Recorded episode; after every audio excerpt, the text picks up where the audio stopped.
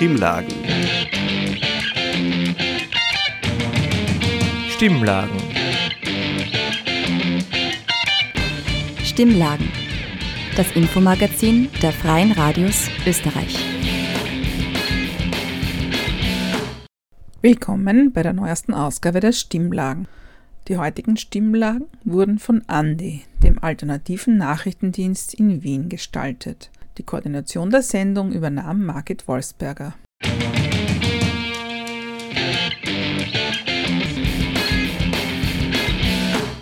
Die Themen der heutigen Sendung sind im ersten Beitrag geht es um das geplante Mediengesetz der Regierung und die ebenfalls geplante Umgestaltung der Wiener Zeitung zu einer regierungsnahen Journalismusausbildungsstätte, was bei einer Podiumsdiskussion von den anwesenden Podiumsteilnehmerinnen vehement kritisiert wurde.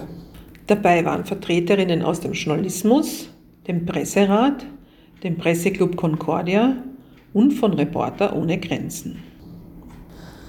Im zweiten Beitrag bringen wir den Mitschnitt eines Vortrages von Mina Ahadi über die Proteste im Iran, der im Jänner 2023 in Wien stattfand.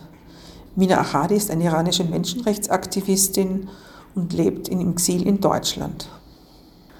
Am 27. Jänner fand der International Holocaust Remembrance Day statt und über die Veranstaltung Jetzt Zeichen setzen am Wiener Heldenplatz berichten wir im dritten Beitrag.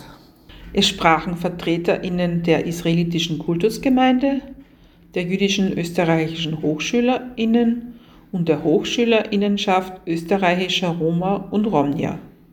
Der vierte Beitrag widmet sich einer eher weniger beachteten Region, und zwar Bergkarabach. Dort gibt es seit Dezember Konflikte um eine Straßenblockade zwischen Aserbaidschan und Armenien. Aus der armenischen Hauptstadt Jerewan berichtet Robert Gerstendorfer. Nun aber zum ersten Beitrag.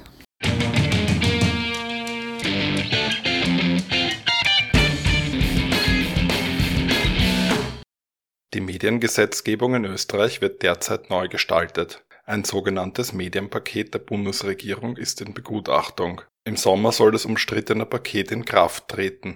Vertreterinnen der österreichischen Medienbranche haben am 7. Dezember 2022 über die geplanten Maßnahmen der Regierung gesprochen. Unter dem Titel Akute medienpolitische Versäumnisse diskutierten Armin Thurnherr, Herausgeber des Falter, der Chefredakteur der Wiener Zeitung Walter Hemmele, Petra Stuiber, stellvertretende Chefredakteurin des Standard, Michael Lohmeier, Mitglied des Präsidiums der Journalistengewerkschaft und Alexander Watzilek, Geschäftsführer des österreichischen Presserates. Der Kommunikationswissenschaftler Dr. Fritz Hausjell führte durch den Abend. Der Regierungsentwurf sieht nun unter anderem vor, die Wiener Zeitung, welche sich im Eigentum der Republik befindet, einzustellen. Dazu Fritz Hausjell. Wie fühlt sich ein Chefredakteur, wenn dann unter seinem Label Wiener Zeitung regierungsnahe Ausbildung von PR und Journalismusfachleuten gemacht wird? Wie fühlt er sich äh, mit dieser Perspektive es wird dann nicht mehr die Wiener Zeitung sein. Sagt Walter Hemmele, der bis Ende letzten Jahres Chefredakteur der Wiener Zeitung war. Scharfe Kritik an den Verantwortlichen äußert auch Armin Thurnherr. Warum sollen sie das nicht tun? Sie wollen nämlich die Wiener Zeitung umwandeln in ein Printmagazin mit einer Online-Präsenz und einer Ausbildungsfunktion, die dem Bundeskanzleramt unterstellt. Eine Art Konglomerat soll das sein. Das ist vollkommen falsch und irregeleitet. Das Medienpaket, auf das sich die Regierungsparteien im letzten Herbst geeinigt haben, sorgt seither innerhalb der Branche für Aufregung. Walter Hemmele sieht im vorliegenden Entwurf keine Verbesserungen. Alles, was im Gesetzestext drinnen steht, existiert bereits. Das Einzige, was noch fehlt, ist die Abschaffung der Tageszeitung. Hemmele attestiert ein Desinteresse des Eigentümers. Das habe der Qualität nicht geschadet. Es war lange Zeit ein großer Vorteil für die Wiener Zeitung, dieses Desinteresse, äh, weil es große journalistische Freiheit ermöglicht. Dies sei nun zu Ende. Weil aus Sicht des Eigentümers die Wiener Zeitung vor allem eine Lästigkeit darstellt. Die Regierung plant unter dem Namen Wiener Zeitung zukünftig eine staatliche Journalistenausbildung. Dazu Turnherr. Die Zuständigen vom Bundeskanzler abwärts haben natürlich überhaupt nicht verstanden, worum es geht. Sie haben nicht verstanden, welche Bedeutung Zeitungen heute haben. Sie haben nicht verstanden, welche Bedeutung öffentlich-rechtliche Medien haben. Sie haben auch nicht verstanden, in welcher Geschichte sie stehen und was Geschichte überhaupt bedeutet. Deswegen handeln sie kopflos, bedenkenlos und verantwortungslos, äh, wenn sie das tun, was sie vorhaben zu tun. Zur Rettung der Wiener Zeitung schlägt Thurnherr die Gründung einer unabhängigen Stiftung vor. Den Einfluss der Politik auf Medien lehnt er ab. Für Alexander Watzilek, Geschäftsführer des österreichischen Presserates, hat die Wiener Zeitung eine medienethische Bilanz, die sich wirklich vorzeigen lässt. Durch ihren öffentlich-rechtlichen Charakter sei sie durch hohe Seriosität geprägt. Die Planung der Bundesregierung lehnt er daher vehement ab dass da jetzt eine Ausbildungseinrichtung äh, unter der Schirmherrschaft des Bundeskanzleramts ähm, initiiert wird, das ist ein absolutes Tabu.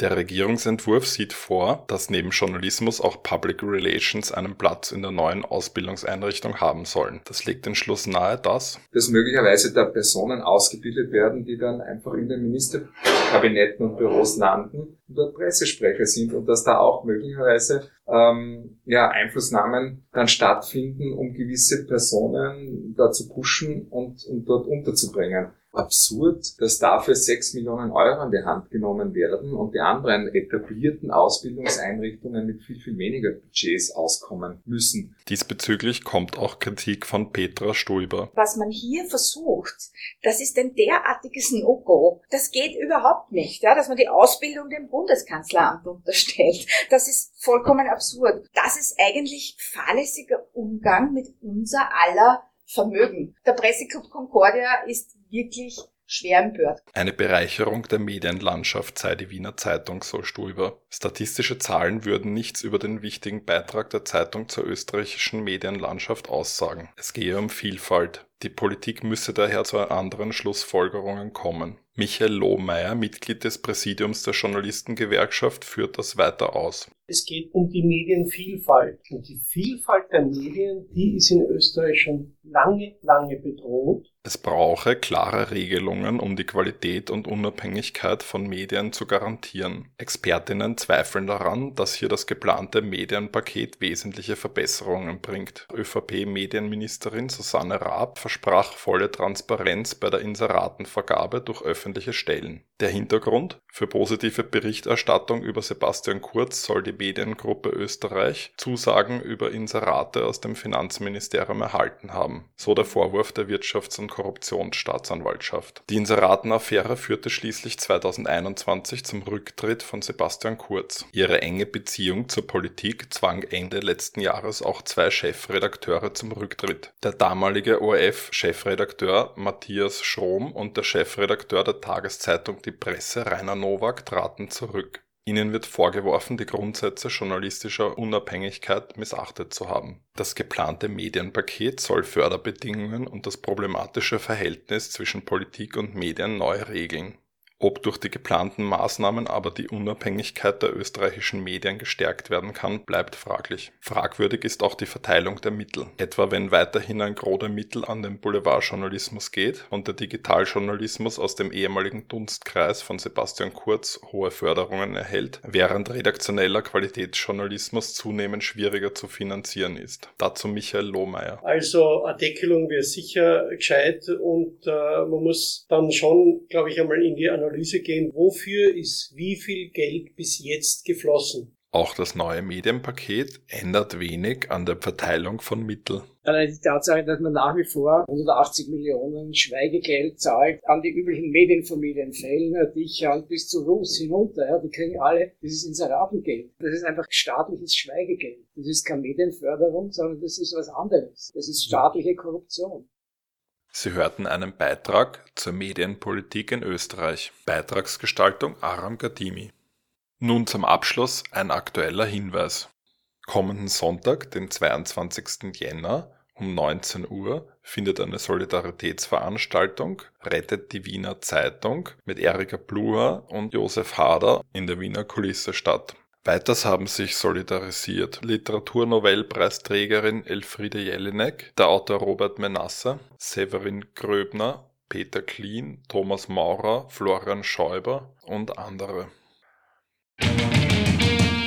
Mina Ahadi ist Menschenrechtsaktivistin und die Gründerin des Zentralrats der Ex-Muslime in Deutschland. Sie ist eine prominente Islamkritikerin und Verfechterin des Säkularismus und der Rechte von Abtrünnigen und Ex-Muslimen. Ahadi wurde 1956 im Iran geboren und war als Studentin aktiv in der linken Opposition gegen den Schah. Im Zuge der Revolution war sie massiven Repressionen ausgesetzt und war gezwungen, zuerst in den Untergrund zu gehen und später nach Kurdistan zu fliehen. Seit 1996 lebt sie in Köln und setzt von dort aus ihre politische Arbeit für Frauen und Minderheiten nicht nur im Iran weiter. Ihre radikalen Positionen gegenüber dem Islam sind nicht nur in der deutsch-iranischen Exilopposition durchaus sehr umstritten. Am Montag dieser Woche war Ahadi in Wien zu Gast beim feministischen Verein Frauenhetz, um eine Gesprächsveranstaltung über die jetzige Revolution im Iran zu halten. Unter dem Titel Frau, Leben, Freiheit sprach sie über ihre eigene Biografie und aktivistische Arbeit, die iranische Zeitgeschichte sowie ihre Einschätzungen zu den aktuellen Entwicklungen. Ahadi schätzt die aktuelle Bewegung nicht als Protest, sondern vielmehr als vollumfängliche Revolution ein, die einen Schritt weiter ist als jene vor 43 Jahren und setzt viel Hoffnung darein, dass sie nicht wie 79 im linken säkularen Sinn scheitert. Ich denke, äh, im Iran, es gab immer wieder sehr große Demonstrationen. Millionen manchmal waren auf die Straße. Aber man kann schon sagen, diese, diese Revolution hat sehr viele Sachen hinter sich. Zum Beispiel damals, äh, das war eine grüne Bewegung, hat, hat geheißen. Äh, also die Illusion war, man kann islamische Regime reformisieren damals. Also, aber jetzt, diese Bewegung hat sich befreit vor jeder Form Beziehung mit islamischem Regime. Frauen haben sehr große Rolle, spielen jetzt und auch Menschen haben mehrmals auf die Straße gegangen und ich denke, Menschen möchten nicht mehr islamisches Regime haben. Millionen, 90 Prozent auf meine Sicht, weil nicht nur äh, Frauenrechtsverletzungen, sondern Arbeiter haben mehrmals auf die Straße gegangen, haben enorme Probleme im Iran. Studentinnen haben sehr viel Probleme und sehr viele Menschen sind im Gefängnis jetzt, weil Demo organisiert haben oder Organisationen gehabt haben. Das heißt, Armut, Arbeitslosigkeit, Rechtlosigkeit, Brutalität von islamischem Regime hat so weit gebracht, Menschen möchten nicht mehr mit islamischem Regime weiterleben. Und das ist schon ein Unterschied. Also Limit schon erreicht. Ja, so ist das. Bei der neuen Generation sieht sie klare Ziele, die angestrebt werden. Gerade die Rolle der Frauen stellt sie hierbei oft in den Fokus.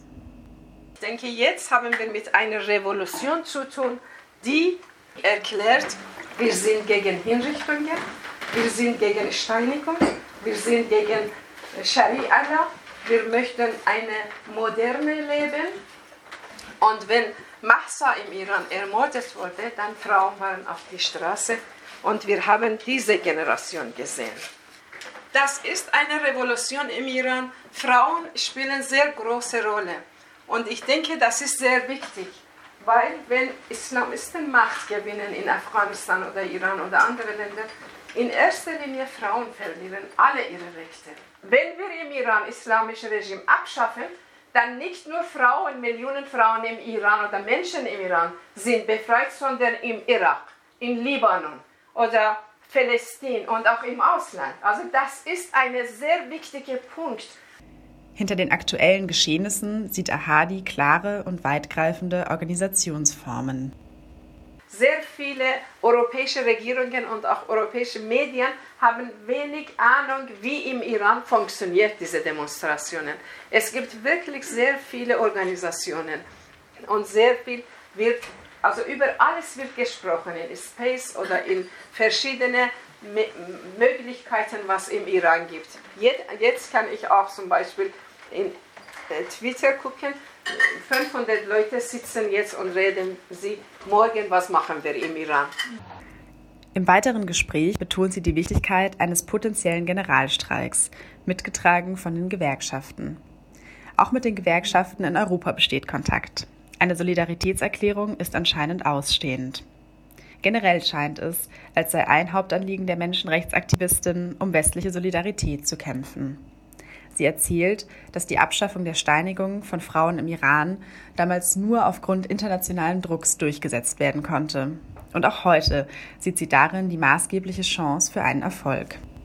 Ich denke, unsere Chance ist das, dass wir Solidarität gewinnen weltweit, islamische Regime isolieren. Zum Beispiel, ich denke, wenn europäische Regierungen erklären, das ist ein barbarisches Regime und wir haben gar keinen Vertrag mehr mit diesem Regime, wir schließen Botschaften und auch in, äh, islamische Zentren in Europa, das ist schon zum Beispiel sehr viel wert und wir gehen weiter.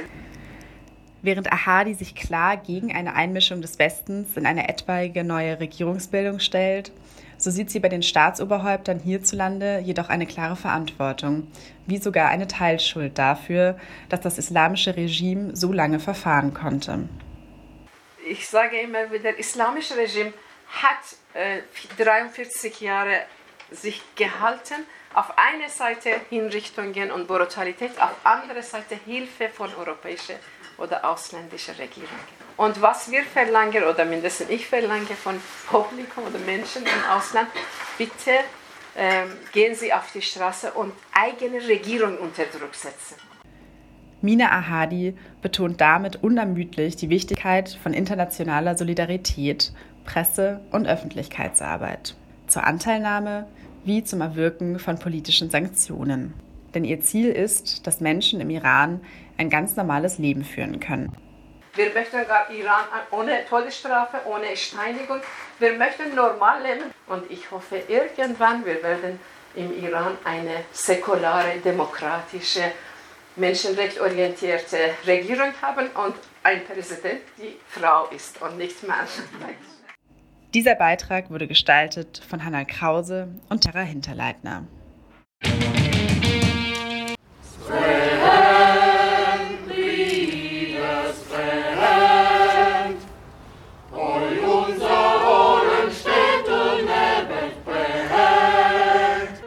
Der 27. Jänner, Jahrestag der Befreiung des Konzentrationslagers Auschwitz, wird auch in Österreich als internationaler Holocaust-Gedenktag begangen. Am Vormittag gedachte das offizielle Österreich bei der Namensmauer im Osterrichi-Park der Opfer des nationalsozialistischen Massenmordes. Initiativen, die die Erinnerungen an dieses Verbrechen lebendig halten, gibt es aber auch in der Zivilgesellschaft das Bündnis Jetzt Zeichen setzen gedachte auch in diesem Jahr am Wiener Heldenplatz. Es sind trotz der vorverlegten Stunde aus Respekt vor dem Schabbat, der heute begangen wird, sehr viele hier heute gekommen an einen Platz, der, wie ich finde, trotz Lichtermeer, trotz der Beherbergung parlamentarischer Quartiere in der letzten Zeit, trotz vieler Feste der Freude hier immer noch ein Platz ist, der schwierig zu lesen ist, der immer noch assoziiert ist mit den Bildern der vielen Menschen, die dem kleinen Mann am Balkon zugejubelt haben. Etwa 350 Menschen haben sich bei eisigen Temperaturen im Schneeregen zusammengefunden und hörten die Reden der größtenteils jungen Aktivistinnen. Viktoria Borochow und Laura Darvas sprachen jeweils für die jüdischen österreichischen Hochschülerinnen und die Hochschülerinnenschaft österreichischer Romja und Roma. Wir stehen heute hier, um gemeinsam zu gedenken. Wir gedenken den Opfern, den sechs Millionen Jüdinnen und Juden, die vergast, erschossen und ermordet wurden. Heute, am International Holocaust Remembrance Day, erinnern wir uns an die Gräueltaten der Nationalsozialisten. Wir erinnern uns an den Antisemitismus, die Vertreibung, die Verfolgung, die Hetze, die Vernichtung. Niemals wieder und niemals vergessen meint keinesfalls nur die passive Teilnahme an Gedenkveranstaltungen. Es bedeutet aktiv zu werden. Es bedeutet für ein jüdisches Leben einzustehen, es zu unterstützen und es zu schützen. Es bedeutet Antisemitismus zu bekämpfen, wo auch immer er auftritt. Es bedeutet, die Geschichte Österreichs und damit auch die Geschichte Wiens aufzuarbeiten und neu zu denken. Während heute und am 9. November gerne floskelhafte Reden gehalten werden, standen die Entscheidungsträgerinnen dieses Landes den Rest des Jahres nur wenig Interesse daran zu haben, sich dem aktiven jüdischen Leben zu widmen und unsere Forderungen und Sorgen ernst zu nehmen. Doch Antisemitismus ist kein Phänomen der Nazizeit. Antisemitismus gab es schon lange davor und er ist immer noch Teil des Alltags von Jüdinnen und Juden. Wir gedenken am heutigen Tag allen Opfern des Nationalsozialismus, unter ihnen auch der halben Million Roma, Romja, Sinti und Sintize, Frauen, Männern und Kindern, die während des Zweiten Weltkrieges als Zigeunerinnen ermordet wurden.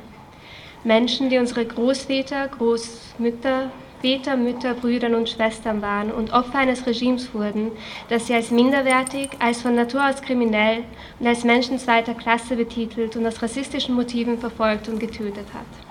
Es ist wichtig, alle Opfergruppen des Nationalsozialismus als solche anzuerkennen, zu respektieren und mit allen Opfergruppen solidarisch zu sein, unabhängig davon, ob sie aus ethnischen, religiösen, sexuellen oder politischen Gründen verfolgt wurden.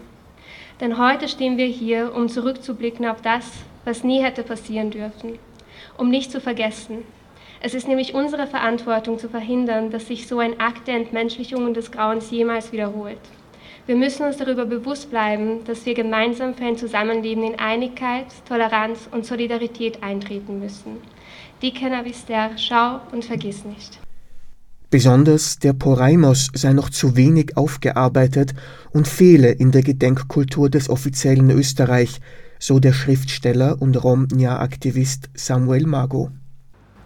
Ich bin ein Nachfahre von Überlebenden und Opfern des Poraimos, des Völkermordes an Roma, Romnia, Sinti und Sintize und der Shoah.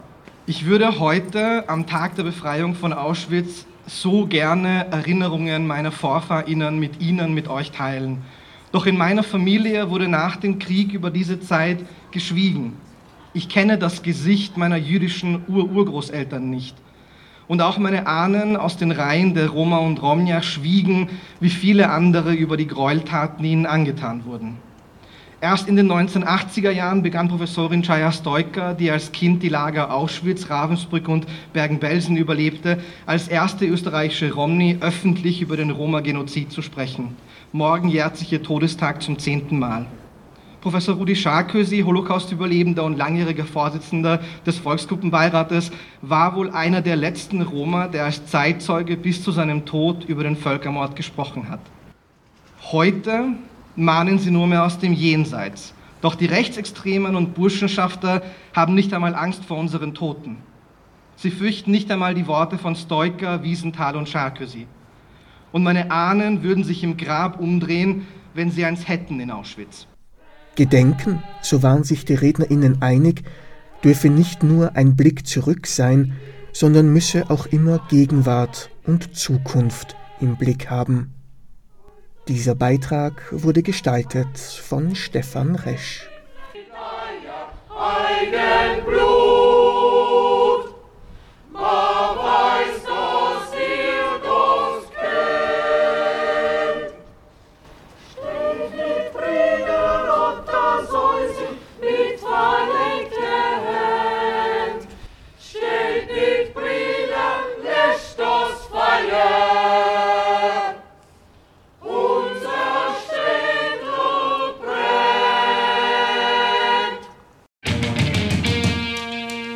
Mit dem Hashtag SaveArzach versuchen derzeit BewohnerInnen der Region Bergkarabach auf die Blockade des Latschin-Korridors aufmerksam zu machen. Seit 12. Dezember wird die einzige Straße, die die Region zwischen Armenien und Aserbaidschan mit der Außenwelt verbindet, von Aserbaidschan blockiert. Seither haben die rund 120.000 dort lebenden Menschen keinen Zugang zu Strom, Gas, Nahrungsvorräten oder Medikamenten. Die Region Bergkarabach, auch Arzach genannt, gilt seit Jahrzehnten als umstrittenes Gebiet. Dort leben vor allem ArmenierInnen. 1990 entbrach ein Krieg, in dem Armenien die umliegenden Gebiete von Bergkarabach an das Nachbarland Aserbaidschan abgeben musste. Arzach galt danach als unabhängiges Gebiet, das zu Armenien dazugehörte. 2020 brach erneut ein militärischer Konflikt aus. Seitdem wird Bergkarabach von Aserbaidschan kontrolliert. Auch Russland spielte hier eine wichtige Rolle. 2020 wurde der Krieg durch eine Waffenstillstandsvereinbarung beendet, bei der Russland zwischen den beiden Staaten vermittelte. Vereinbart wurde auch, dass russische Friedenstruppen die Grenzen zwischen Armenien und Aserbaidschan kontrollieren sollten. Eben diese Truppen kontrollieren jetzt den Latschin-Korridor. Doch wie kam es dazu, dass die einzige Verbindung von Bergkarabach mit der Außenwelt nun schon seit mehr als fünf Wochen blockiert wird? Am 12. Dezember begannen 10 bis 15 junge AserbaidschanerInnen, die Straße zu blockieren. Sie gaben vor, den Bergbau von Arzach für umweltschädlich zu halten und deshalb stoppen zu wollen. JournalistInnen des Spiegels und unabhängige ReporterInnen beobachteten jedoch, dass die BlockiererInnen allesamt in regimenahen Vereinen tätig waren und dem Präsidenten Aserbaidschans Ibrahim Aliyev sehr nahe standen. Wegen der zunehmenden Kälte wurde die Blockade nach einigen Tagen aufgelöst und die jungen Demonstrierenden wurden durch russische und aserbaidschanische Truppen ersetzt. Seitdem wurden lediglich zwei Krankentransporte zugelassen. Die Situation in Bergkarabach gilt als humanitäre Krise. Angesichts des im August abgeschlossenen Gasdeals zwischen Aserbaidschan und der EU ist die Situation auch für Europa kritisch. Zunächst wurde der Vertrag vor allem aufgrund der Nähe von Russland und Aserbaidschan kritisiert. Die Stimmen, die ein EU-Statement zur Latschin-Blockade fordern, werden allerdings lauter. Armenien fordert neben einem Einschreiten der EU auch ein sofortiges Ende der Blockade. Eine versuchte Luftbrücke, über die Armenien die Grundversorgung der Region sicherstellen wollte, wurde von Aserbaidschan heftig verurteilt. Die Journalistin Anna Arizanian berichtet dazu, Zitat, Armenien hatte anfangs die Idee, Arzach per Luftbrücke zu versorgen. Da kam aber direkt die Reaktion aus Aserbaidschan, dass sie alles runterschießen würden, was durch die Luft aus Armenien kommt. Deshalb versucht Armenien das gar nicht, weil sie genau wissen, dass wir zu Toten führen. Zitat Ende. Der aus Österreich und Armenien stammende Robert Gerstendorfer berichtet live aus Armeniens Hauptstadt Jerewan, wie er die Situation dort wahrnimmt. Hallo, heute ist der 26. Jänner 2023 und ich bin für ein paar Tage in der Hauptstadt Jerewan. Hier ist die Lage angespannt. Man sieht einige Hinweise und Banner auf die Blockade am Lachin Korridor, die mittlerweile 46 Tage andauert.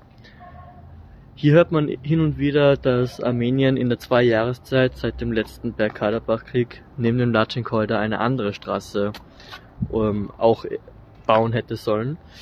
Jedoch bezweifelt man das hier, ob das auch was gebracht hätte, denn Aserbaidschan kann leicht auch diese Straße blockieren. Denn sie wollen quasi, dass die 120.000 äh, Armenier und Armenierinnen, die in Arzach wohnen, entweder die aserbaidschanische Staatsbürgerschaft annehmen oder flüchten. Jedoch bleiben sie resistent und wollen ihre Heimat nicht verlassen. Lage wird weiterhin angespannt. Armenien will sich immer mehr von äh, Russland als Schutzmacht verabschieden und hat immer mehr Treffen mit Menschen und Vorständen äh, von der EU teilweise auch mit dem NATO-Präsidenten, um militärische Absicherungen zu garantieren. Jedoch ist man eigentlich auch eng mit Russland in Verbindung, die auch eine riesige Militärstation in Gyumri, in der zweitgrößten Stadt Armenien, haben. Also wie man daraus hört, ist es eine total komplexe Vermischung aus internationalen Beziehungen und am Ende hilft gefühlt niemand. Und vor allem jetzt an der Blockade dieses Korridors, die nun schon so lange andauert und die Lage von Tag zu Tag prekärer wird, kann man einfach es nicht fassen, wie die Welt gefühlt zuschaut. Wie das jetzt genau weitergehen wird und welche Lösung man hat, weiß hier niemand. Es liegt einzig allein an Aserbaidschan, diese Blockade aufzuheben. Denn wenn die russischen Friedenstruppen oder gar Armenien militärisch eingreift, wird das als massive Provokation gesehen und kann in einen erneuten Krieg ausbrechen, das natürlich niemand will. Danke, Robert Gerstendorfer, für diese umfassende Einschätzung. Dieser Beitrag wurde gestaltet von Terra Hinterleitner.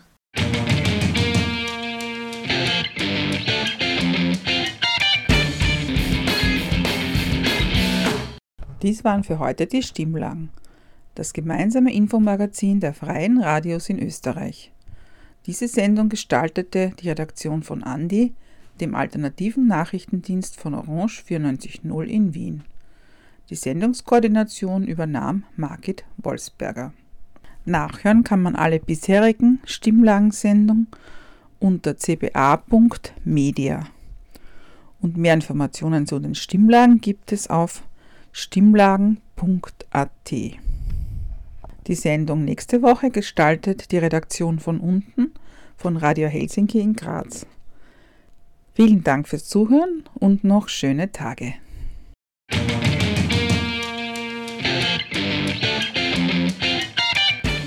Sie hörten das Magazin Stimmlagen. Das Infomagazin der Freien Radios Österreich.